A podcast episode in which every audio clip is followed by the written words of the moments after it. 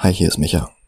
Und zwischen Einschulung meiner Tochter, Steuer, Jobcenter und noch anderen Dingen komme ich gerade zu gar nichts. Ich habe immerhin schon Skripts geschrieben zu einer Episode über Morbius und einer Episode über den neuen Flash, aber das noch einsprechen und schneiden, das war jetzt nicht mehr drin diese Woche. Deshalb gibt's heute noch mal eine Folge aus der Konserve, noch mit Dennis und hoffentlich schaffe ich das dann nächste Woche wieder was Neues zu machen. Ich habe da jetzt mit mehreren Co-Hosts Sachen in der Pipeline. Vielleicht kriege ich das ja hin. Ich bitte um Verständnis. Viel Spaß.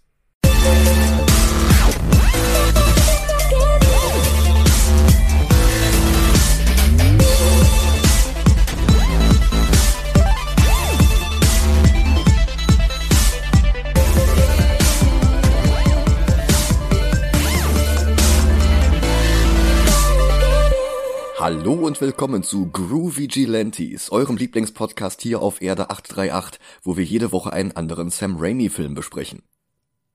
Hi. Mein Name ist Michael Heide. Nee, warte mal kurz. Hollerö.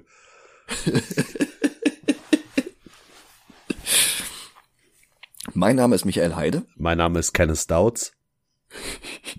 und was trägt Scarlett Witch an ihren Füßen? Äh, keine Ahnung. Wanderschuhe. ja, schön, dass ihr diese Woche da wart. Ciao. Hier schon auf. Der erste Film mit Doctor Strange war selbst im insgesamt sehr starken Kinojahr 2016 ein überraschend großer Erfolg gewesen. Der hatte in den USA nur ganz knapp die Top 10 des Jahres verpasst und war zwar letztlich hinter Civil War, Star Wars Rogue One, Deadpool und diversen CGI-Filmen gelandet, aber nichtsdestotrotz noch vor Blockbustern wie Moana alias Vajana, Fantastic Beasts, Star Trek Beyond oder auch X-Men Apocalypse. Das war schon eine beachtliche Leistung dafür, dass der Großteil der Kinotickets an Leute ging, die vorher noch nie was von Doctor Strange gehört hatten. Und nach Gastauftritten des Charakters in Tor 3, Infinity War und Endgame wurde es dann auch endlich Zeit für einen zweiten Teil. Als Regisseur war zunächst wieder Scott Derrickson geplant gewesen, der Regisseur von Doctor Strange 1. Dann wurde der sich mit Marvel Studios aber nicht über die Richtung des Films einig. Derrickson wollte wohl mehr Horror, Feige wollte mehr Spektakel und die beiden Parteien gingen freundschaftlich auseinander. Also fragte Marvel bei Sam Raimi an, der ja schon in Spider-Man 2 mehrere Anspielungen auf Doctor Strange gemacht hatte. Da haben wir darüber berichtet. Raimi hatte nach der enttäuschenden Entstehung von Spider-Man 3 eigentlich gar keine Superheldenfilme mehr drehen wollen. Tatsächlich hatte er nach Oz 2013 überhaupt gar keine Filme mehr gedreht, nur noch einzelne Episoden von TV-Serien. Aber er hatte den ersten Film so gut gefunden und er liebte Doctor Strange immer noch so sehr, dass er sich doch noch hat breitschlagen lassen.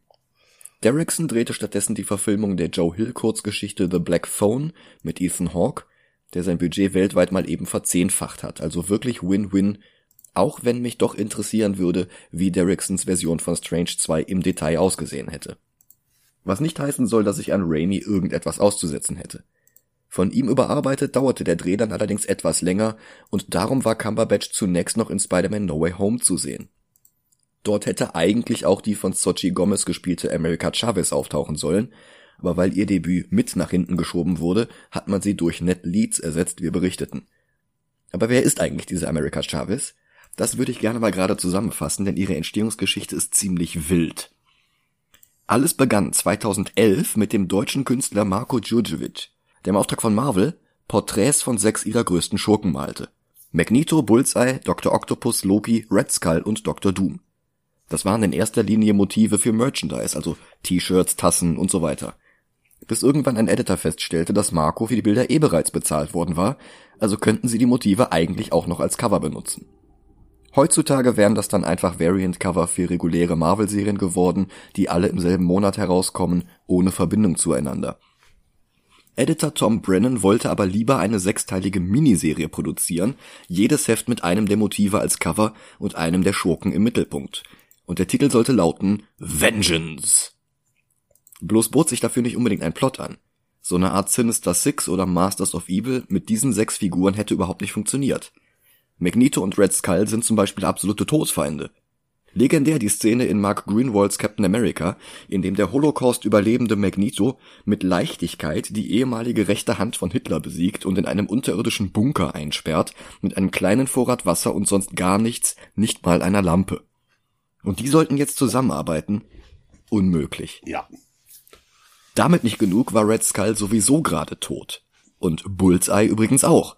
Der war ein Jahr vorher im Event Shadowland von Daredevil getötet und durch ein weibliches Gegenstück namens Lady Bullseye ersetzt worden.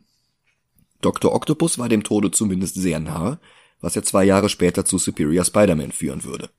Und Loki war im Körper eines Kindes und Dr. Doom hatte nach einem Kampf gegen den Hulk einen Hirnschaden davongetragen, von dem er sich zu diesem Zeitpunkt noch nicht erholt hatte. Das ging alles überhaupt nicht auf. Auftritt Joe Casey.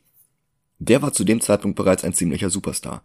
Er hatte 1997 komplett pleite in einem Buchladen gearbeitet und dort den britischen Autor James Robinson getroffen. Die beiden kamen ins Gespräch. Robinson war damals auf dem Höhepunkt seines Erfolges bei DC. Sowohl The Golden Age als auch Starman waren sehr beliebt und sehr erfolgreich. Bei Marvel übernahm er Cable, den zeitreisenden Sohn von Cyclops, der von uns noch näher besprochen werden wird, wenn wir über Deadpool 2 reden. Bloß Robinson hatte keine Ahnung, was er mit dem Charakter machen sollte. Und außerdem hatte er nicht genug Zeit, um die Scripts zu schreiben. Und nach der Unterhaltung im Buchladen ließ er dann einfach Casey Ausgabe 51 skripten. Der kaufte sich von seinem Gehaltscheck einen Tisch, auf dem er als nächstes das Skript für Cable 52 schreiben durfte. Wie gesagt, er war damals echt pleite. Aber er war auch gut genug, dass er die Serie mit der 53 dann offiziell komplett übernahm und Robinson ab da nicht mal mehr die Plots beisteuerte woraufhin der sich auf seine Hollywood-Karriere konzentrierte und ein Drehbuch für Freddy vs. Jason schrieb. Ach du Scheiße. Zusammen mit David S. Goyer. Und das wurde nicht mal genommen. Sein Drehbuch für League of Extraordinary Gentlemen allerdings schon. Mehr dazu in Folge 1 dieses Podcasts. Für Casey ging es daraufhin einmal quer durch Marvel. Hulk, Deathlock, Wolverine, die X-Men, Thunderbolts, Captain America, Spider-Man, Avengers, nochmal die X-Men, die Defenders, und nebenbei gründete er zusammen mit den Autoren Joe Kelly und Steve Siegel und dem Zeichner Duncan Rouleau den Comic- und Cartoon-Think Tank Man of Action. Über die hatte ich sogar schon in Folge 152 gesprochen. Und deren Cartoons, vor allem Ben 10, waren so erfolgreich, dass Casey eigentlich gar keine Comics mehr zu schreiben brauchte.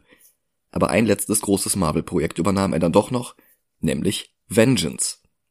Casey wurde angeheuert, trotz all dieser schlechten Umstände eine Geschichte zu schreiben, egal welche, solange sie nur irgendwie all diese Schurken auf die eine oder andere Weise einbaute. Und er nutzte diesen Blankoscheck, um diverse noch immer offene Plots aus all seinen bisherigen Marvel-Serien zu einem Ende zu bringen, seine liebsten selbst erschaffenen Figuren noch einmal auftauchen zu lassen und alles mit zwei Teenager-Teams zu verknüpfen. Den Young Masters und der Teen Brigade. Die Young Masters, kurz für Young Masters of Evil, waren Teenager-Superschurken. Dort stammte zum Beispiel auch die zweite Enchantress her, Sylvie, über die haben wir bei Loki gesprochen. Und die Teen Brigade war ein bunt zusammengewürfeltes Team, das im Geheimen das Chaos bekämpfte. Angel Salvadore und Beak aus Morrisons X-Men, eine Teenager-Ausgabe des kosmischen Stalin-Charakters In-Betweener und zwei neue Figuren, Ultimate Nullifier und die zweite Miss America alias America Chavez. Casey sagte darüber in einem Interview mit Comic Book Resources, ich sehe diese Charaktere nicht als neue Schöpfungen, sondern vielmehr als radikale Updates und als neue Takes, was äh, bereits existierende Charaktere angeht. Tut mir leid, das zu sagen, aber Dragotta, also der Zeichner und ich, wir haben nicht viel davon gewonnen, wenn wir neue Figuren entwickeln, die wir dann nicht behalten und kontrollieren dürfen. Aber eine neue Miss America für das 21. Jahrhundert zu entwickeln, das passt besser zu dem, wie Creators heutzutage das Marvel-Universum angehen sollten. Und das ist wirklich wichtig für diese lange laufenden Superhelden-Kontinuitäten. Fast so, als hätte er geahnt, dass America ein paar Jahre später vom Phonogram und Wicked and Divine Creative Team Kieran Gillen und Jamie McKelvey zu einem der wichtigsten und beliebtesten Mitglieder der Young Avengers gemacht würde. Wobei die den Charakter sehr viel selbstbewusster, queerer und charismatischer schrieben was Casey offenbar missfiel, denn er und Dragotta erfanden daraufhin bei Image einen ganz neuen Charakter, America Vasquez. Das nahm kaum jemand wahr. Während America Chavez von den Young Avengers ausgehend größere Rollen in Civil War II und in einem Ultimates Reboot im 616-Universum bekamen und eine der Hauptrollen in Marvel Rising erhielt. Das war eine Reihe von Zeichentrickfilmen und Kurzfilmen, in denen neben ihr Kamala Khan, Gwen Stacy, Squirrel Girl und andere Teens spielzeugtaugliche Abenteuer erlebten, die Kinder an Marvel heranführen sollten. Casey und Dragotta sahen dafür übrigens keinen einzigen Cent und McKelvey und Gillen auch nicht. Aber über Marvel und wie sie ihre Creators behandeln, können wir wochenlang reden. Jetzt sollten wir uns langsam mal um Doctor Strange 2 kümmern und dazu sehen wir uns ihn jetzt nochmal an. Genau. Bis gleich. Bis gleich.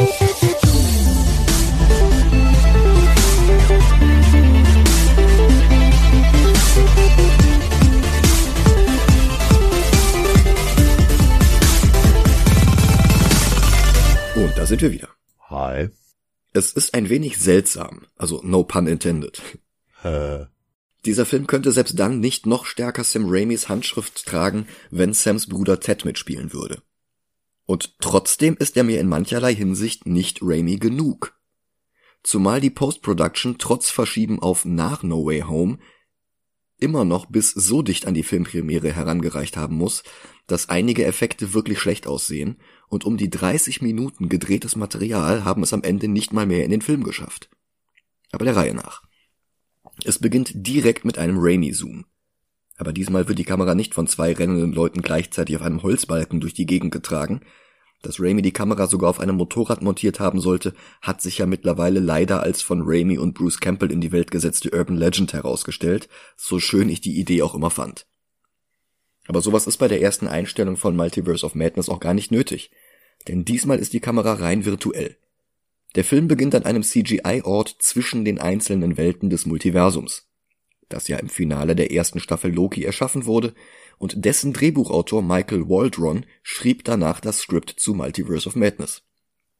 Vorher hatte er bereits Multiversumserfahrungen bei Rick und Morty gesammelt, und das merkt man dem fertigen Film auch etwas an, aber das passt schon alles ganz gut zusammen. Dr. Strange und America Chavez, gespielt wie gesagt von Sochi Gomez, laufen über die fliegenden Inseln einer Fantasy-Videospielwelt.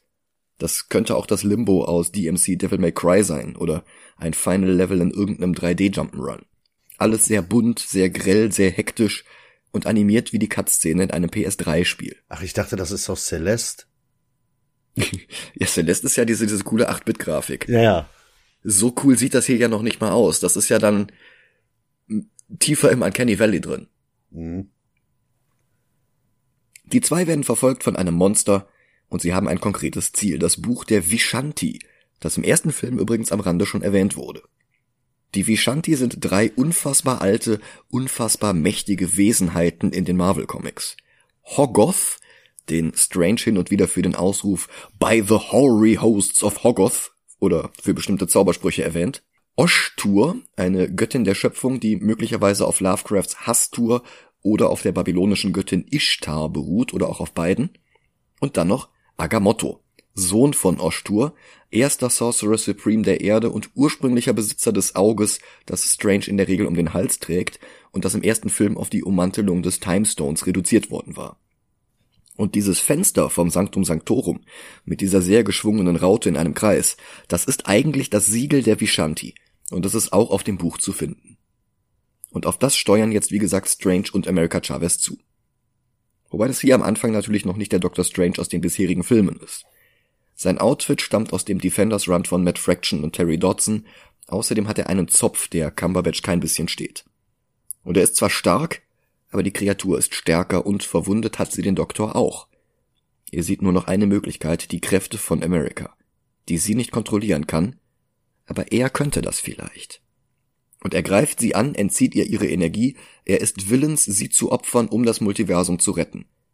Und dann versucht er das, aber es trifft ihn ein weiteres Tentakel der Kreatur. Durch die Brust. Eine tödliche Verletzung.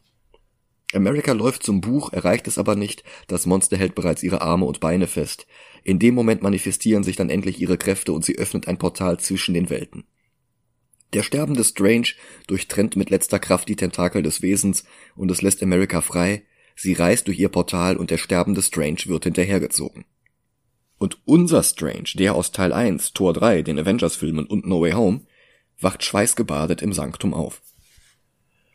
War das ein Albtraum? Nein, wie wir gleich noch erfahren werden. Der Albtraum steht ihm jetzt erstmal bevor. Er macht sich fertig für die Hochzeit von Christine, die aber nicht ihn heiratet, weil sie in seinen fünf gebliebten Jahren jemand anderes kennengelernt hat. Die Szene spielt in Manhattan, gedreht wurde sie im Old Royal Naval College in London. Es gibt ja auch ein kurzes Wiedersehen mit Dr. Nicodemus West aus Teil 1, der Strange vorwirft, dass der Blip, der so viele Leben ruiniert hatte, doch wohl nicht wirklich Stranges beste Wahl gewesen sein konnte, um den Konflikt mit Thanos zu beenden. Das heißt, die wissen alle Bescheid. Äh, wir wissen ja aus Miss Marvel, dass Ant-Man einen Podcast hat, wo der über alles ja, haarklein gut. berichtet hat. Hm. Und West hat in dieser Zeit zum Beispiel seine Katzen und seinen Bruder verloren, und es ist schwer zu sagen, was davon ihn mehr mitgenommen hat. Strange bleibt allerdings dabei, seine Strategie war die einzige, die Thanos besiegen konnte. So wie der Strange aus dem Prolog der Meinung war, dass seine Strategie, America zu opfern, die einzige war, um das Multiversum zu retten. Und Steven selbst ist ja auch nicht sauber aus dem Snap herausgekommen. Er ist nicht mehr Sorcerer Supreme, aber vor allem hat er Christine verloren, die Liebe seines Lebens.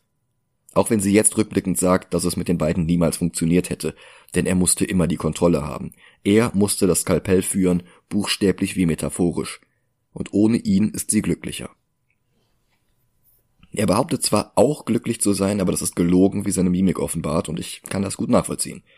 Die Liebe seines Lebens zu verlieren, weil man von Widrigkeiten davon abgehalten wird, aktiv Zeit miteinander zu verbringen und Aufmerksamkeit füreinander zu haben, ist verdammt hart.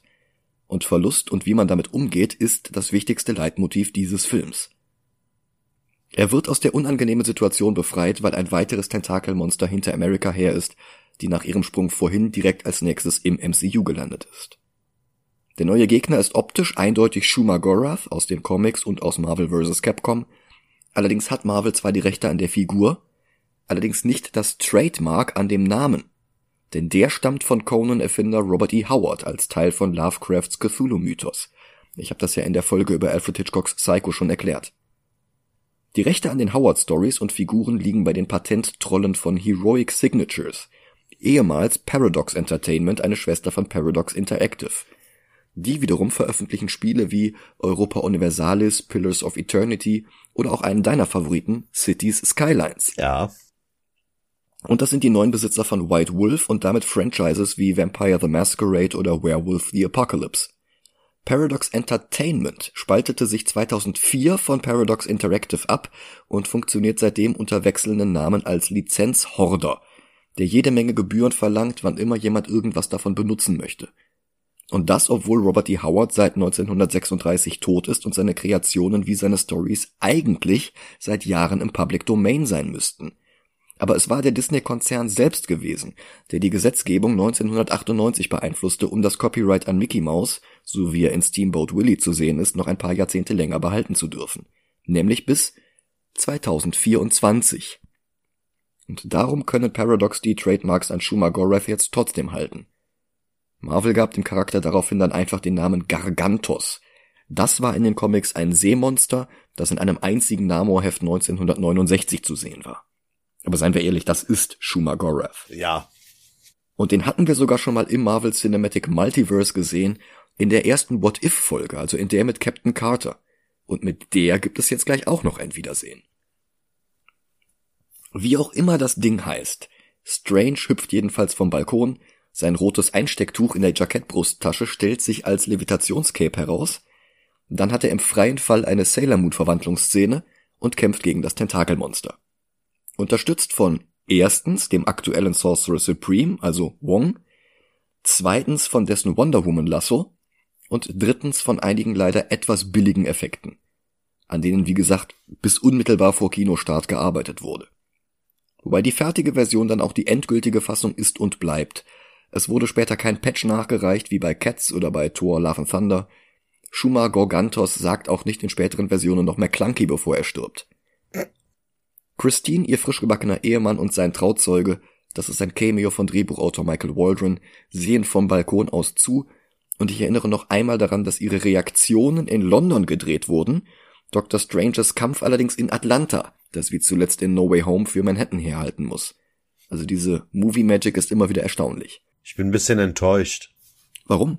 dass nichts davon in Kanada gedreht wurde. nee, stimmt, diesmal nicht. Dann widmet Strange sich America, die er aus seinem Traum wiedererkennt. Sie hat zuletzt keine guten Erfahrungen mit Doktoren Strange gemacht, also stiehlt sie seinen Slingring und läuft davon. Das ist schon der zweite Teenager, der ihm den Ring abnimmt, das hatten wir gerade erst in No Way Home gesehen. Aber wie ich in der Folge dazu schon sagte, eigentlich hätte Multiverse of Madness zuerst veröffentlicht werden sollen, und dann hätte America die Rolle gehabt, die in No Way Home letztlich nett spielt. Dann wäre sie die einzige Sling Ring Diebin gewesen. Die beiden Zauberer holen sie aber wieder ein, denn Wong hat ja auch einen Ring, und sie fragen sie aus, was eigentlich los ist. Dabei erwähnen sie auch Spider-Man und das gibt Sam Raimi die Gelegenheit, sich über den Charakter lustig zu machen, der ihn das erste Mal Marvel Comics verfilmen ließ. Alberne Vorstellung, dass Spider-Man seine Netze durch etwas anderes als mechanische Netzdüsen verschießen könnte. Hö, hö, hö. America ist verwundert, dass dieser Steven kein Spanisch spricht. Dann erklärt sie, dass die Ereignisse in Stranges Traum tatsächlich passiert sind. Denn Träume sind Fenster in andere Welten des Multiversums, durch das sie im Übrigen reisen kann. Um das zu beweisen, zeigt sie ihm die Leiche von Defenders Dr. Strange. MCU Strange beerdigt ihn unter den Steinen eines Häuserdachs. Sie bräuchten Experten für Hexerei, und Strange fällt jemand ein. Wer? Ein akustisches Signal zitiert die Titelmelodie von WandaVision. Die Serie haben wir ja bereits vollständig besprochen. Und wir sehen Wanda, die mit ihren Kindern aus der Serie backt und sie dann ins Bett steckt und zudeckt.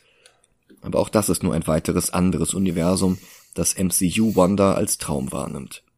Das Erwachen bricht ihr aufs Neue das Herz. Und es deutet alles darauf hin, dass sie diesen Schmerz nach jeder einzelnen Nacht durchmacht. Der Dreh von Multiverse of Madness hat nur zwei Tage nach dem letzten Drehtag von WandaVision begonnen. Ihr Plot in diesem Film muss beim Finale also bereits beschlossene Sache gewesen sein. Obwohl wir zwei uns nach der Post-Credit-Szene der letzten Folge etwas uneinig waren, wie das Gesehene zu deuten war. Mhm. Lernte sie bloß auf der Astralebene das Darkhold auswendig, so wie Strange in seinem ersten Film Bücher las, während sein menschlicher Körper schlief? Oder ist ihr Körper außerhalb der Hütte bloß eine Illusion und die echte Wanda wird im Inneren immer weiter vom Darkhold korrumpiert? Diese Szene war ja auch nur eine Notlösung gewesen. Eigentlich hätte Cumberbatch als Strange schon im Finale von WandaVision für einen Besuch auftauchen sollen, allerdings kamen Marvel dann Reisevorschriften und Covid-Regelungen dazwischen und das Finale wurde kurzfristig geändert. Darum besucht Strange sie auch erst jetzt. Und die Szene haben sie auf einer Cider Farm in Somerset gedreht. Sie vermutet, dass er über Westview reden will, aber dem ist gar nicht so. Er will ihre Hilfe im Kampf gegen die Bedrohung, von der America durch das Multiversum gejagt wird. Sie verplappert sich nach wenigen Sätzen und enthüllt, dass sie selbst diese Bedrohung ist. Sie fragt, ob Stephen nicht auch in eine andere Welt reisen würde, in der er nicht alles verloren hat, wo er glücklich wäre. Er behauptet glücklich zu sein, aber sie sieht durch seine Lüge hindurch. Und sie beschwert sich darüber, wie ungerecht die Welt ist. Als sie in Westview die Regeln gebrochen hatte, wurde sie als Schurkin gebrandmarkt. Als Strange es im Kampf gegen Thanos tat, war er der Held. Und da hat sie auch nicht Unrecht. Es ist ungerecht auch wenn das Darkhold ihre Gedanken korrumpiert hat und sie die falschen Schlüsse aus dieser Beobachtung zieht. Und ich habe ja schon so gelobt, wie Multiverse of Madness mit den Erwartungen spielt. Das hier ist nur der erste von vielen solcher Momente.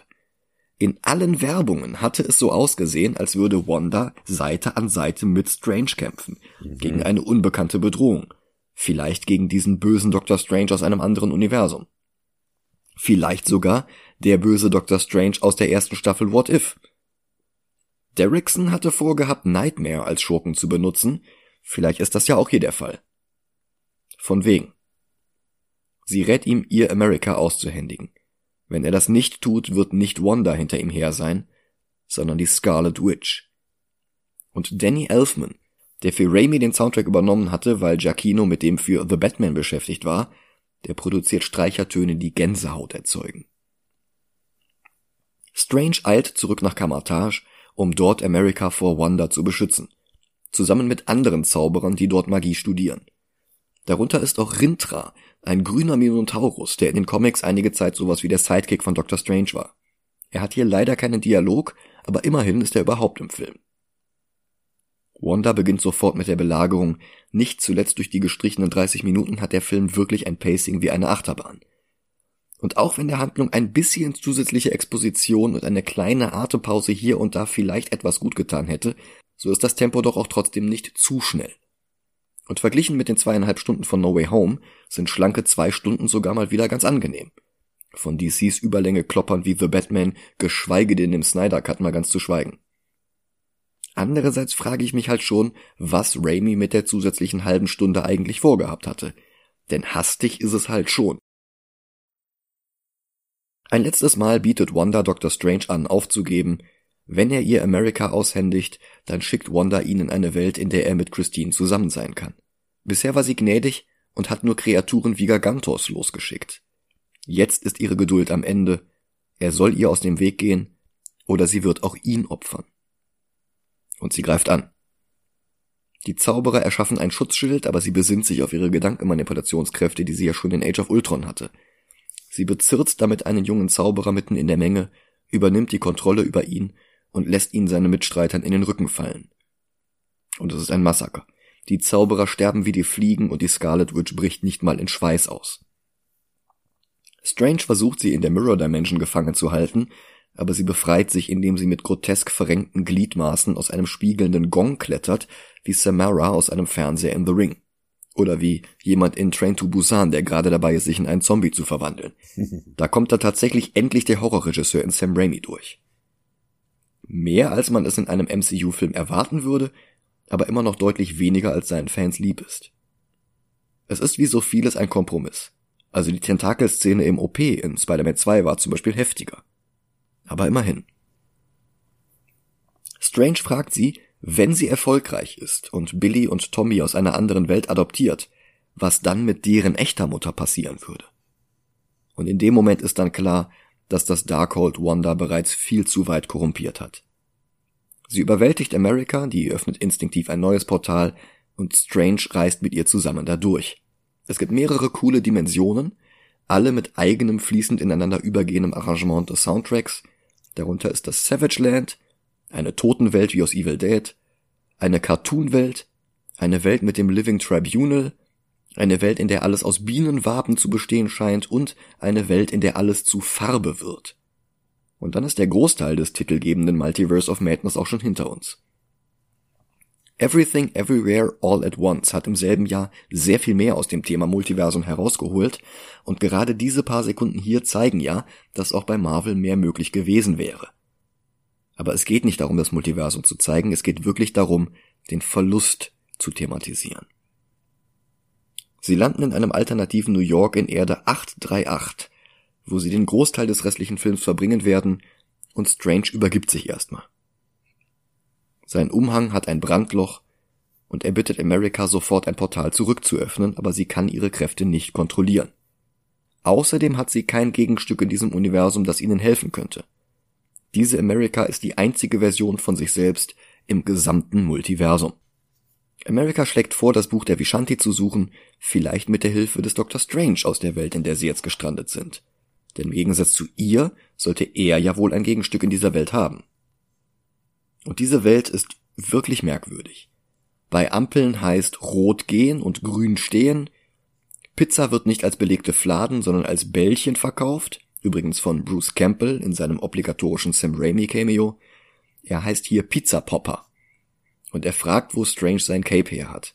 Vermutlich hat er es aus dem Strange Museum gestohlen. Strange verzaubert ihn so, dass Campbell von seiner eigenen Hand verprügelt wird, was Fans der Evil Dead Reihe vage vertraut vorkommen dürfte. Ja. Ein Gerät zeigt im Vorbeigehen die Erinnerungen von denen, die über es hinwegschreiten, Dr. Strange sieht das Date mit Christine, bei dem sie ihm die Armbanduhr schenkte, die ihn bereits im ersten Film so sentimental gemacht hatte. America sieht ihre Mütter, die beim ersten Manifestieren ihrer Kräfte, ausgelöst durch eine Biene, durch eines ihrer Portale gesogen wurden und auf Nimmerwiedersehen verschwanden. Es ist die Suche nach ihnen, die America antreibt. Eine Szene, die aus den Fassungen für homophobe Länder gestrichen wurde, da hatte Marvel dann nicht die Eier, die sie bei Eternals bewiesen hatten. Schade. In Saudi-Arabien wurde der Film aber trotzdem verboten. Sie erreichen das Sanktum und es ist tatsächlich mittlerweile ein Museum mit einer Dr. Strange Statue davor. In dieser Welt war er es, der an Iron Mans Stelle Thanos besiegte und der das allem Anschein nach wie Tony mit dem Leben bezahlte. Dem Dr. West von Erde 838 hat das bestimmt gefallen. Hm. Auch wenn die Details, wie der Strange von 838 gestorben ist, natürlich anders sind als bei Tony, das werden wir gleich noch erfahren. Dieser Switch war eine Idee, um den Tony Stark dieser Welt zeigen zu können. Aber daraus wurde dann nichts, da komme ich gleich noch zu. Die Rolle des neuen Sorcerer Supreme dieser Welt ist allerdings nicht wie im MCU an Wong gegangen, sondern an Mordo. Strange erwähnt, dass der seit Jahren versucht, ihn umzubringen, worauf ich mich seit dem Ende von Teil 1 gefreut habe. Allerdings müssen wir noch ein bisschen weiter warten, denn davon gibt es in diesem Film nichts.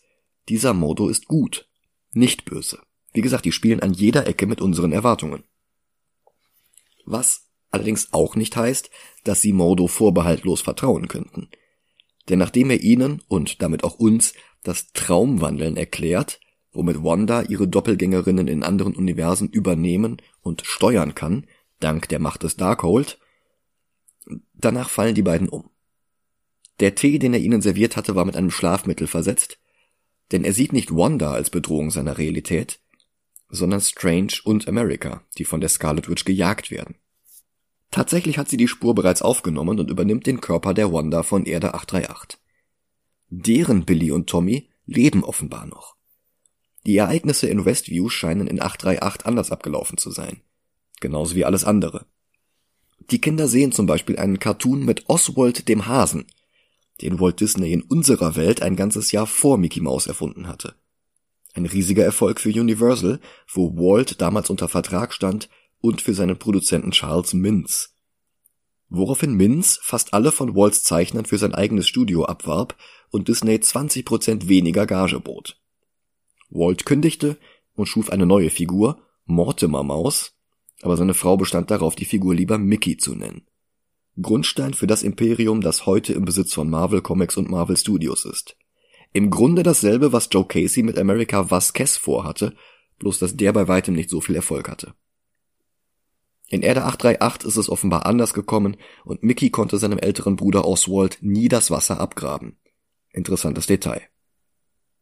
Sie sagt ihren Kindern, dass sie den Müll rausbringen geht. Im MCU macht genau das gerade die Zauberin Sarah. Trotz Wongs Warnungen, Wandas leeren Körper anzugreifen, während ihre Seele in Erde 838 steckt, versucht sie es trotzdem.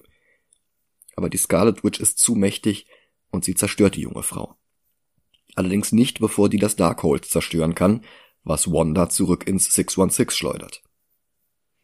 Sie foltert die letzten Zauberer, darunter auch Rintra, bis Wong ihr verrät, dass das Darkhold eine Kopie ist. Das Original wurde vom Dämonen Chthon in die Wände eines Tempels auf Wandagore Mountain gehauen. In den Comics ist Wandagore die osteuropäische Heimat des High Evolutionary, den wir den Hinweisen in Guardians of the Galaxy 2 zufolge in Guardians 3 sehen werden. Aber es ist auch der Ort, an dem Wanda und Pietro im 616-Universum aus den Comics aufwuchsen. Und sein Name Wandagore klingt wie Wanda und Gore, also passend zu den Metzeleien, die sich hier gleich noch abziehen wird. Im Film ist es kein Ort der Wissenschaft, sondern ein Ort der Magie, und Wong bringt sie hin. Und wir sehen Reliefs, die aussehen wie Wiccan, so heißt Wandas Sohn Billy mittlerweile in den Comics. Da war er im selben Team wie America Chavez. Strange und America kommen inzwischen zu sich in einer Forschungseinrichtung, die von der extrem rothaarigen Christine Palmer von Erde 838 geleitet wird. Sie arbeitet für die Baxter Foundation, was wiederum Fans der Fantastic Four ein Begriff sein dürfte. Dort lebt Familie Richards ja im Baxter Building. Hier ist der Name des Gebäudes nicht genannt, aber gedreht wurde das an zwei Orten in London im British Museum und in der Freemasons Hall. Letzteres finde ich lustig, denn die Freimaurer waren ja 1776 der Anlass für Adam Weishaupt, den Bayerischen Orden der Illuminati zu gründen, der zwar nicht mal 20 Jahre durchhielt, der aber trotzdem die Popkultur und auch das Marvel-Universum nachhaltig beeinflusst hat, inklusive diesen Film. Christine verrät, dass sie der Welt, aus der unser Doctor Strange stammt, die Bezeichnung 616 gegeben hat, und das ist unnötig verwirrend denn das ist ja bereits die Zahl für das Comic-Marvel-Universum. Das MCU hat eigentlich den Namen Erde 19999. Kevin Feige durfte sich dafür auch die Leviten lesen lassen von Iman Velani, der Schauspielerin von Kamala Khan. Der Schlüssel zum Verständnis ist aber America Chavez, die innerhalb des Comic-Multiversums einzigartig ist und kein Gegenstück hat, die aber im Filmuniversum ebenfalls einzigartig ist und kein Gegenstück hat, das sind trotzdem zwei unterschiedliche Figuren. Und die Lösung ist, das sind zwei separate Multiversen. Wir müssen also ab jetzt unterscheiden zwischen Comic 616 und Film 616. Die sehr kurze Quarantäne, damit Strange und America Erde 838 nicht mit fremden Bakterien oder gefährlicher Radioaktivität vergiften können, ist dann übrigens auch schon wieder zu Ende. Strange soll zu den Illuminati gebracht werden. Und auch hier spielen Waldron und Raimi wieder mit den Erwartungen. Denn die Illuminati aus den Marvel Comics sind anfangs Tony Stark, Charles Xavier, Namor, Black Bolt, Reed Richards und Doctor Strange selbst. Was viele nach dem Wort Illuminati in den Trailern zu den Spekulationen verleitete, dass die Strange hier rekrutieren, um das Multiversum zu beschützen. Passiert aber nicht, denn seine Rolle wird ja auf Erde 838 wie gesagt eh schon von Mordo gefüllt. Und diese Illuminati haben auch gar keinen so langen Bestand. Was auch nicht heißt, dass im MCU nicht noch ein entsprechendes Bündnis eingeführt werden kann. Nee. Das Team, das wir hier haben, besteht aus einer Live-Action Captain Carter aus What If, Black Bolt, gespielt von Anson Mount aus der Inhumans Fernsehserie, diesmal allerdings im Kirby-Kostüm, das er dort nie tragen durfte, Captain Marvel, hier nicht Carol, sondern Maria Rambeau, die Mutter von Monica, erneut gespielt von Lashana Lynch, wie in Captain Marvel, und Reed Richards von den Fantastic Four, gespielt von John Krasinski, den seine Fans schon lange in der Rolle sehen wollen, hauptsächlich weil seine tatsächliche Ehefrau Emily Blunt mit ein bisschen Wasserstoffperoxid fast beinahe ungefähr ein wenig so aussieht wie Susan Storm. Dr. Strange fragt Richards, ob die Fantastic Four nicht einen Hit in den 60ern hatten, was vorbereiten könnte, dass die Fantastic Four aus Movie 616 tatsächlich schon in den 60ern aktiv waren. Aber Krasinski ist nicht die größte Überraschung. Die größte war in den Trailern bereits gehört worden, und auch das hatte Erwartungen aufgebaut, die hier auf unerwartete Art und Weise erfüllt werden. Oh ja. Ja, Patrick Stewart ist in diesem Film. Und ja, er spielt Charles Xavier. Aber nicht den aus den Fox-Filmen, wie alle nach dem Trailer angenommen hatten, sondern den aus der Zeichentrickserie von 1992, ah. die sein goldener Hoverchair und die hier einsetzende Titelmelodie des Cartoons zeigen. And I just in my pants. ja, ja, das ist das erste Mal, dass ich tatsächlich äh, in einem MCU-Film so ein bisschen geweint habe. Das ist halt, die hatten in WandaVision selber diesen, diesen Fake-Out mit diesem Ralph Boner. Ja. Der so aussah wie Quicksilver, aber nicht Quicksilver war. Und jetzt haben wir Patrick Stewart. Oh ja. Und wir wissen, dass auch Hugh Jackman als Wolverine sein MCU-Debüt geben wird, und zwar in Deadpool 3. Also es wächst wirklich immer weiter auf diese Secret Wars zu. Und eigentlich hatten Waldron und Raimi auch vorgehabt, in dieser Szene auch noch Tom Cruise als Tony Stark einzubauen, weil Cruise den in den Jahren vor Robert Downey Jr. beinahe mal gespielt hätte. Und darum hatte der sich nicht gegen Thanos geopfert. Zu dem Cruise-Cameo kam es dann aber nicht. Die Präsenz von Iron Man 838 beschränkt sich im fertigen Film auf Ultron-Drohnen, die hier offenbar nie böse wurden. Und auch einen Auftritt von Namor gibt es hier noch nicht. Der Schauspieler Tenoch Huerta aus Narcos debütierte in der Rolle erst einige Monate später in Wakanda Forever. Die Illuminati erklären uns und Strange das Konzept der Incursions, bei dem Welten des Multiversums vernichtet werden, wenn sie auf andere Welten treffen. Was der Film nicht ausspricht, ist, dass America Chavez da eine Ausnahme zu sein scheint. Weil die löst keine Incursions aus. Aber ja, das ist die Aufgabe der Illuminati in diesem Film. Sie sind keine nutzlose Zeitverschwendung, sie sind nicht einfach nur Fanservice um des Fanservice Willens, Sie sind nicht einfach nur Kanonenfutter, um Wandas Macht zu beweisen. Sie sind nicht einfach nur ein Red Herring, damit wir glauben sollen, dass Strange sich ihnen anschließt. Also, sie sind all das, klar. Aber sie bereiten auch den mittlerweile offenbar unvermeidlichen Film zu Jonathan Hickmans Secret Wars vor. In den Comics hatte Hickman als Vorbereitung darauf das Konzept der Illuminati von Brian Bendis übernommen. Die Incursions hatte er selbst eingeführt und durch eine solche ist zum Beispiel während Secret Wars das Ultimate Marvel Universum alias Erde 1610 vernichtet worden. Überlebende wie Miles Morales, seine Familie, sein bester Freund Ganke oder auch Jimmy Hudson, der Sohn von Ultimate Wolverine, konnten allerdings ins 616 herüberfliehen, genau wie der Maker, das böse Ultimate Gegenstück von Reed Richards. Auch da ist es nicht unwahrscheinlich, dass der in Secret Wars auftaucht. Ich könnte mir vorstellen, dass der dort von Johan Griffith oder Miles Teller gespielt wird oder halt von Krasinski. Die Illuminati erklären außerdem, Strange ist eine größere Bedrohung als selbst Scarlet Witch. Denn Strange wird in zu vielen Welten vom Darkhold korrumpiert. So auch in Erde 838. Er gab gar nicht sein Leben im Kampf gegen Thanos. Das war nur eine Lüge für die Öffentlichkeit. Er wurde von den anderen Illuminati getötet, weil er im Kampf gegen Thanos das Darkhold nutzte und selbst eine Incursion hervorbrachte. Es war Black Bolt, der ihn daraufhin tötete, indem er die Worte I'm sorry aussprach.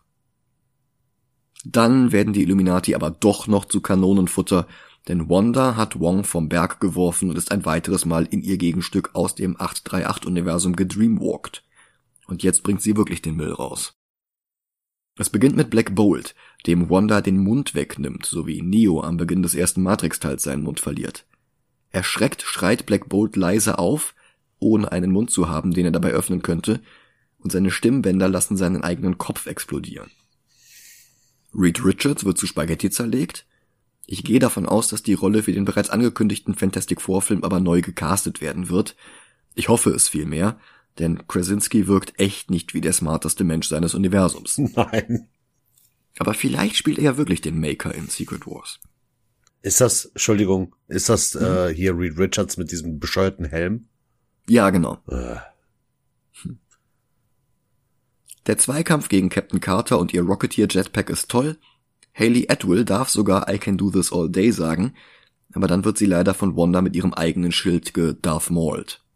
Äh, Steve Rogers in äh, What If. Stimmt, das, ja. Captain Marvel wird etwas antiklimaktisch von einer Statue erschlagen. Und es ist etwas subtil, weil es eine antike und darum nicht besonders gut erhaltene Statue ist. Aber wenn man genau hinguckt, merkt man, das ist eine Statue von Xena. Sam Raimi hat das mittlerweile auch bestätigt. Er war ja damals der Produzent der Serie. Der Körper von 838 Wanda nimmt bei der ganzen Sache aber ebenfalls Schaden, was den Geist von 616 Wanda nicht stört, was ihr aber ein Stück weit das Aussehen einer Deadite aus Sam Raimis Evil Dead Reihe gibt. Und das ist sicher auch kein Zufall. Strange durfte übrigens nicht in diesen Kampf eingreifen, er wurde die ganze Zeit an Handschellen gekettet von Mordo bewacht. Steven provoziert ihn, bis Mordo ein Schwert zieht und ihn angreift, aber das war nur ein Trick, damit das Schwert eine der Handschellen öffnet, mit dem Strange jetzt Mordo an sich selbst kettet. Allerdings halten die Fesseln nicht lang und die beiden kämpfen in klassischer MCU 12 Schnitte pro Sekunde Manier gegeneinander. Gleichzeitig tritt Wanda Xavier gegenüber und ihr Kampf spielt sich auf der ziemlich cool präsentierten Astralebene ab. Ein Meer aus weißem Nichts, wo Xavier keinen Rollstuhl braucht und Wanda, also die echte Wanda von Erde 838, unter den Trümmern ihres sokovischen Elternhauses begraben liegt. Charles will sie befreien, damit sie die Kontrolle über ihren Körper zurückgewinnt, aber die Scarlet Witch ist schneller. Sie eilt in Form von roten Crate-Wolken herbei und bricht Xavier von hinten mit einem Jumpscare das Genick. Auch er wird mit Sicherheit neu gecastet werden, denn Marvel wird sich wohl kaum einen 82-jährigen Professor X ans Bein binden wollen, wenn sie vorhaben, die nächsten 10 oder 20 Jahre MCU X-Men-Filme zu drehen. Ja, aber was ist denn hier mit, ähm, äh, sag es. James, James McAvoy meinst Danke, du? danke. Möglich und ich gehe auch stark davon aus, dass wir ihn zumindest in Secret Wars sehen werden, Mhm. aber ich glaube trotzdem, dass die danach Tabula Rasa machen. Okay. Die Fox-Filme hatten so viel Quatsch und so viel Widersprüche und Continuity-Kuddelmuddel und die letzten Filme waren halt auch echt nicht gut. Also Ja. ich glaube echt, die, die machen, so wie Cavill jetzt bei James Gunn aufhören muss, die machen die Nachricht, wir fangen wirklich ganz bei Null an, wir casten alles neu. Das ist halt sauberer. Mhm. Strange besiegt Mordo und wird mit America und Christine wieder vereint, die mit einer falschen sternförmigen Lücke im Glas ihrer Zelle Wanda vorgaukeln wollten, dass sie mit einem von Americas Portalen geflohen sind. Strange bekommt auch sein Cape zurück, Christine hat es geflickt. Dafür, dass sie solch eine Angst hatte, dass ihre Welt von Besuchern aus einem anderen Universum kontaminiert werden könnte, ist es vielleicht etwas fahrlässig, einen Flicken aus Material von Erde 838 zusammen mit Strange in seine Heimatwelt zu schicken. Aber zumindest in diesem Film hat das keine Konsequenzen. Wanda eilt ihnen hinterher, Christine führt Strange in einen Fluchttunnel unter den Hudson River. Dort ist eine Tür, die nur mit Stranges heiliger Armbanduhr geöffnet werden kann. Eine Tür zum Limbo zwischen den Welten, wo dieser Film seinen Anfang genommen hatte. Christine gibt ihm die Uhr. Nicht zum ersten Mal. Er öffnet die Tür und die Szene, in der sie durch die Tür ins Limbo sehen, war in allen Trailern, aber nur der Moment, in dem Christines Gesicht hinter Stevens Schulter verborgen ist. Und ihre roten Haare lassen es für die paar Frames so aussehen, als wäre sie Wanda. Einer der Gründe, warum lange angenommen wurde, dass Wanda und Steven in diesem Film auf derselben Seite stehen. Auch wenn die Initialen von Multiverse of Madness natürlich schon ein subtiler Hinweis auf die Identität der Antagonistin waren. Die Schurkin ist eine Mom.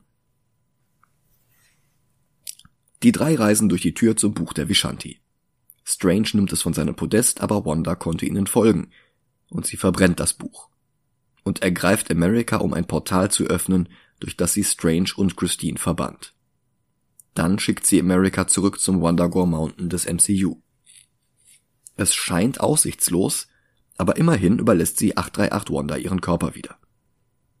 Strange und Christine landen in einer Erde, die gerade in diesem Moment einer Incursion zum Opfer fällt, damit wir das auch mal sehen können, bevor das in Secret Wars relevant wird. Hier laufen sie an Sam Raimis Auto vorbei, das in den Spider-Man-Filmen das Auto von Onkel Ben war.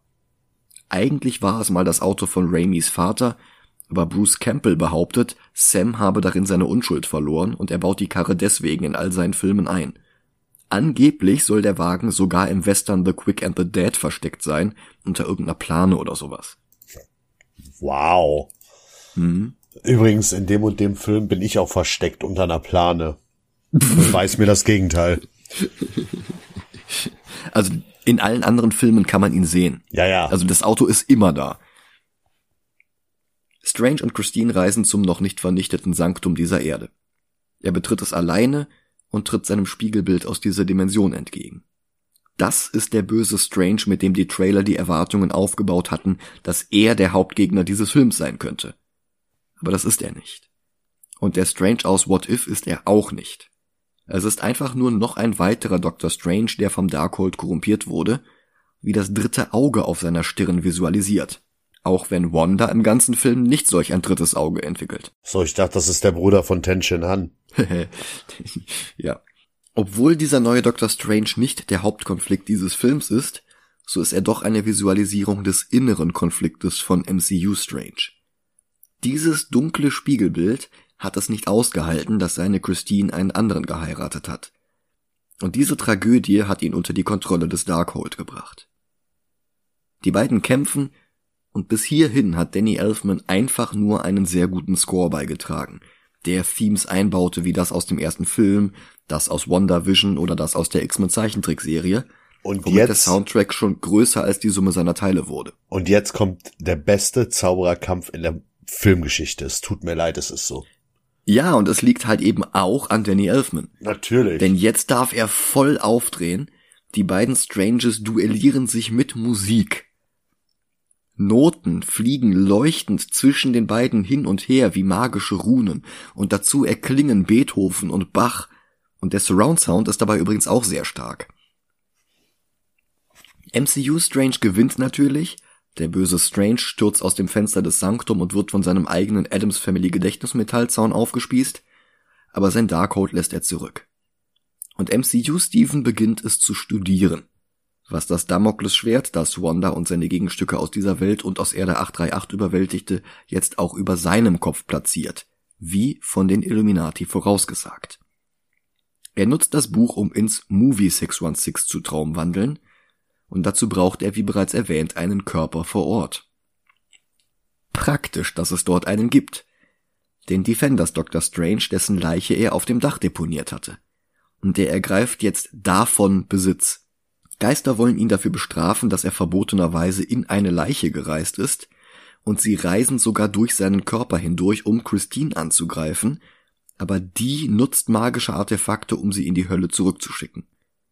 Dann redet sie Steven zu, dass er die Geister besiegen kann, und er reduziert sie auf ein verdammt beeindruckend aussehendes Geistercape. Wong, der vorhin schon mal versucht hatte, Wondagore Mountain zu erklimmen, wobei es beinahe so ausgesehen hatte, als würde er bei seinem Sturz in die Tiefe sterben, bekommt seinen zweiten Wind und startet einen weiteren Versuch. Diesmal erfolgreich. Die stummen Riesen, die Wanda im Tempel zu ihren Dienern gemacht hatte, stehen ihm im Weg, aber dann naht auch schon ein achtarmiger Zombie Strange mit dem Geistercape und das ist einfach fucking Metal. Wanda ist beleidigt, dass Strange schon wieder die Regeln bricht, ohne dafür wie sie Konsequenzen erleiden zu müssen. Und schon wieder hat sie recht. Dann haben er, die Geister und Wong sie auch schon besiegt, aber sie können sie auch mit vereinten Kräften nur halten, nicht endgültig stoppen. Es sei denn, Stephen nimmt America ihre Kräfte, so wie es der ursprüngliche Besitzer dieses Körpers schon einmal versucht hatte. Kurz sieht es so aus, als könnte er der Versuchung nachgeben, und sogar America ist bereit, sich zum Wohle aller Welten zu opfern. Aber stattdessen spricht er ihr Mut zu. Sie hat mehr Kontrolle über ihre Kräfte, als sie glaubt. Sie muss nur an sich glauben. Jedes Mal, wenn sie ein Portal geöffnet hatte, war es genau das Richtige, das sie in dem Moment brauchten, oder dass sie zumindest auf den Weg schickte, der jetzt darin endet, dass sie die Scarlet Witch besiegen. Und das tut sie auch, indem sie Wanda das gibt, was sie will. Ihre Kinder die Kinder von Erde 838, die mittlerweile von Oswald dem Hasen zu Schneewittchen übergegangen sind, der Teil von Walt Disneys Schaffen war also auch dort gleich. Die Kinder sehen das Monster, das die Scarlet Witch geworden ist, und sie haben Angst. Wanda versteht das nicht. Sie will doch nur ihr Bestes. Sie will sie doch nur ihrer Mutter aus dieser Welt entreißen und sie in ihre eigene Welt holen, damit sie sich um sie kümmern kann wie um Haustiere ohne eigenen Willen. Wie um den Kontrast zwischen dem, was sie glaubt zu sein, und dem, was sie geworden ist, zu unterstreichen, ist jetzt auch noch die Wanda von Erde 838 wieder zu Hause, die deren Körper Scarlet Witch vorhin ja wieder freigegeben hatte. Die beruhigt ihre Kinder und streichelt ihrem bösen Ebenbild sogar liebevoll die Wange.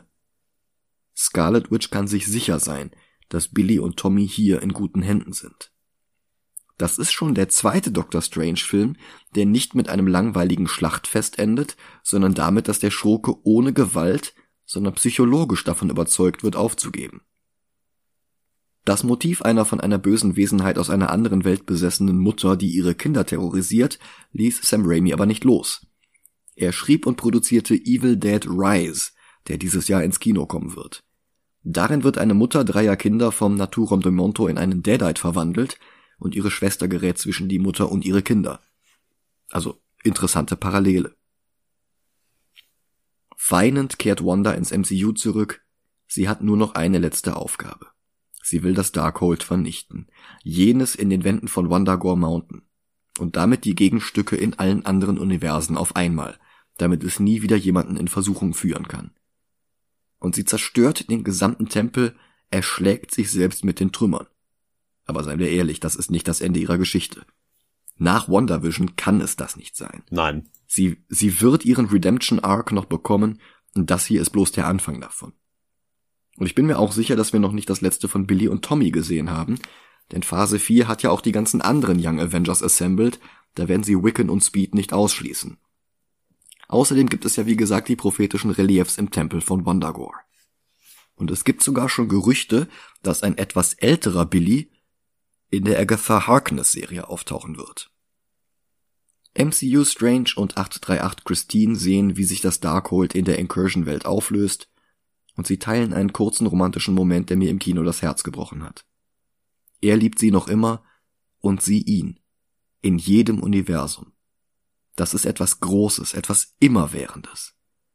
Aber sie wissen, dass es nicht sein kann, dass sie in ihren jeweiligen Welten zu Hause sind und bleiben müssen und sie weist ihn an, sich seinen Ängsten zu stellen, als auch schon ein Portal von America aufgeht, um sie in ihre Heimatuniversen zurückzuschicken. Danach bleibt America im MCU und lernt jetzt in Kamatage. Der erste Schritt, damit sie vielleicht ihrem Ebenbild aus den Comics näher kommt. Dann greift der Film sogar noch einen Kommentar von dir, Dennis, zum ersten Film auf. Du hattest damals gesagt, wie gut du es findest, dass er die kaputte Armbanduhr nicht einfach mit Magie repariert. Mhm. Und jetzt repariert er sie, aber nicht mit Magie. Ja. Es, es sei denn, du zählst dazu auch die Magie, mit der er nach dem Unfall seine Hände wieder zu Feinmotorik befähigt. Nö, nö, nö, nö, nö. Nee. Er könnte ja auch einfach Also- so hier äh, Reparaturius oder so casten. Oder so. ja, genau. Es scheint, als hätte MCU Strange trotz allem am Ende gewonnen. Und er marschiert selbstbewusst über die Bleecker Street, beinahe so selbstbewusst wie Peter in Spider-Man 3 vom selben Regisseur. Aber dann ein vorletztes Zerschlagen der selbst aufgebauten Erwartungen, denn zu verzerrten E-Gitarrenklängen, die sich in den Score mischen, wächst ihm jetzt doch noch das dritte Auge auf der Stirn. Ja. Die Mid-Credit-Szene spielt später und Strange trägt seinen Umhang jetzt nicht mehr als Einstecktuch, sondern als Schal, so wie in den Comics von Jason Aaron und Chris Bichello. Plötzlich bekommt er Besuch von Clea, seiner Ex-Frau aus den Comics, die aus der Dimension von Dormammu stammte, dessen Nichte sie ist. Als ich dieses Skript geschrieben habe, war sie gerade die aktuelle Sorceress Supreme im Comic 616 Universum. Jetzt, wo wir diese Folge aufnehmen, ist sie wieder durch Steven ersetzt worden. Und dann wird sie hier auch noch gespielt von Charlize Theron, was vor dem Film zumindest nicht bis zu mir durchgedrungen war. Auch wenn ich hinterher erfahren habe, dass andere das sehr wohl schon gehört hatten. Sie wirft Strange vor, eine Incursion ausgelöst zu haben, und das müssen sie jetzt zusammen wieder gerade rücken. Er öffnet sein drittes Auge. Und der Nachspann geht weiter. Danny Elfmans Theme für Wanda ertönt hier noch einmal. Und das erinnert mich übrigens schon den ganzen Film etwas an Skyfall, oder das nur am Rande.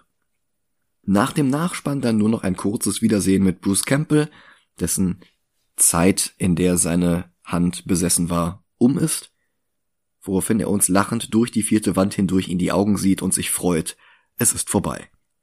Also du magst in dieser Welt Pizzapopper heißen, aber du wirst immer Ash sein. Mhm. Ja, und äh, wie ranken wir jetzt diesen Film? Äh, Gute Frage, nächste Frage. Also ich habe schon wieder ein Dilemma. Ja, ich auch. finde, dass der wilde, energiegeladene Stil von Raimi besser zum Doktor passt als der etwas gemäßigtere, subtilere Derrickson bei Teil 1. Mhm. Bei dem ich mich aber auch wirklich frage, wie seine Version des Films ausgesehen hätte.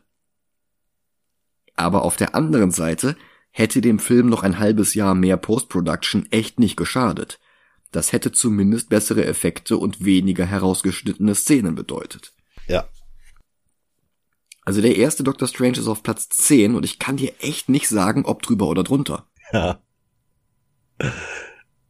Mein erster Gedanke ist tatsächlich, ich, wie gesagt, der Film hat die beste Kampfszene, äh, Magie-Kampfszene. Ja, mit den Noten. Ja, genau, mit Musik. Und Mhm. ich habe halt überlegt, haben wir irgendwas Vergleichbares? Und mir kommt Wir haben Scott ja Pilgrim. genau. Das ist so der Ja. einzige, wo ich sage, okay, das kann man irgendwo vergleichen. Und ich, Ja. ich, ich fand Scott Pilgrim ja nicht ganz so gut wie du. Ich fand ihn gut, aber nicht so gut wie du. Mhm. Aber boah, ich weiß trotzdem nicht, ob ich Doctor Strange 2 über Spider-Man 2. Nee, ich glaube, das würde ich auch nicht. Nee. Ich glaube, ich würde ihn äh, äh, zwischen Captain America 2 und X-Men 2 packen. Weil Captain America 2 ist auf Platz 2 Äh, und X-Men 2 ist auf Platz 12. Entschuldigung. Ich meinte ähm, X ach, Captain America 1. Ah, okay, okay. Ähm, ja, aber du hast mich schon irgendwo überzeugt, dass Doctor Strange 2 über den ersten gerankt werden könnte. Ja, aber das Problem ist, ich würde ihn halt niemals über Superman. Dann setzen wir ihn dazwischen, unter Superman über Doctor Strange 1. Ja, dann wieder Doctor Strange und Doctor Strange zusammen. Ja, Ja. früher oder später schiebt sich dann wieder was dazwischen. Das war bei Blade auch so. Ja, ist okay. Also ein neuer Platz 10 und Superman ist damit immer noch in den Top 10. Ja. Alles klar. Wir haben auch eine reguläre Folge diese Woche aufgenommen zu Captain Marvel von 2019. Ja, und nächsten Monat haben wir dann auch schon den Japan-Monat. Korrekt. Ich bedanke mich fürs Zuhören, ich bedanke mich für eure Unterstützung. Macht's gut. Bis bald. Ciao, ciao.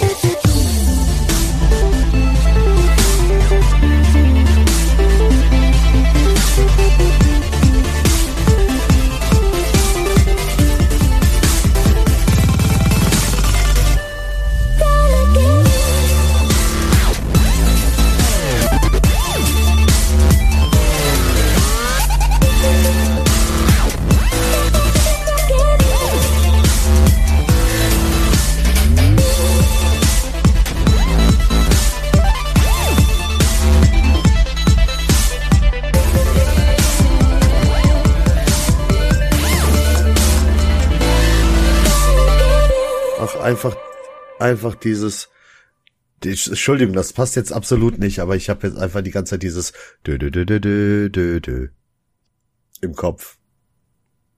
Das, das X-Men-Theme, oder? Ja. Ja. Und es kommt ja nochmal, aber nicht in dem Film, sondern woanders. Hä, wo denn? Ja, ernsthaft? Miss Marvel? Hä? Ach, in Miss Marvel, ja, ja. Also sagt das nicht in dem Film, habe ich jetzt mit einem anderen Film gerechnet, nicht mit einer anderen Ach Serie. so, ja. Ja.